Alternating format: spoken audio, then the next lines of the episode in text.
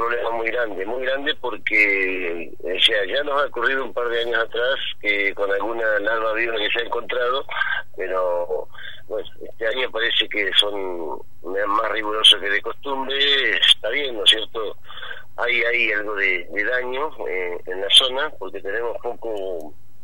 poco como es hay productores que están en unas condiciones muy muy eh, digamos, difíciles para poder hacer todos los que trabajos culturales en tiempo y forma.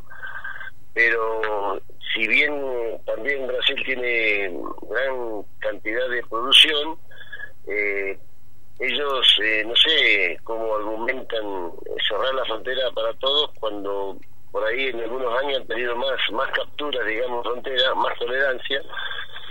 y este año con nueve capturas diez capturas ya tuvieron digamos un un argumento suficiente para, para cerrar la frontera. Yo creo que, creo y deseo, ¿no es cierto?, que las autoridades y las cámaras eh, que nuclean a las empresas y, y, la, y, la, federación eh, se pongan fuertemente a trabajar para que se pueda revertir eso cuanto antes, porque recién prácticamente estamos ni siquiera en la mitad de, de, lo que es el ciclo de cosecha, porque queda un buen trecho para muchos eh, eh, pequeños empaques, digamos que la mayoría de los eh, pequeños y medianos empaques y, productores son los que tienen como destino ese mercado de Brasil. Por ahí grandes empresas tienen ultramar y otros otros destinos y no sé si le afectará tanto, pero el principal perjudicado es el,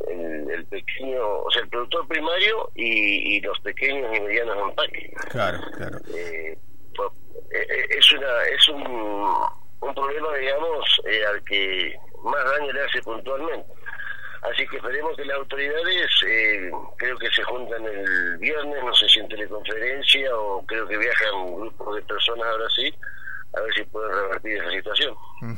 eh, también a este programa que nos está contando usted se suma la cuestión climática, ¿no? El final de año, comienzo de temporada de alguna manera de, eh, de cosecha aquí en la región fue muy húmeda, con mucha lluvia. ¿Eso habrá perjudicado o no la, la situación, José? No, no, no, el clima eh, este año dentro de todo eh, acompañó bastante, hubo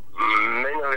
prácticamente que ningún año. Y el tema de la humedad, eh, o sea, lo que es calpocansa no es por el tema de humedad. Las enfermedades por humedad son sarna y algún otro tipo de ácaros que que dentro de todo la zona no está tan tan complicada con esa con esa con ese clima digamos el tema de calpocansa que tenemos acá es eh, a ver nosotros eh, convengamos que los gobiernos eh, poca asistencia se dan eh, si se trabajara digamos todo en un conjunto eh, por ejemplo se podría tener eh, los resultados que tuvo el plan de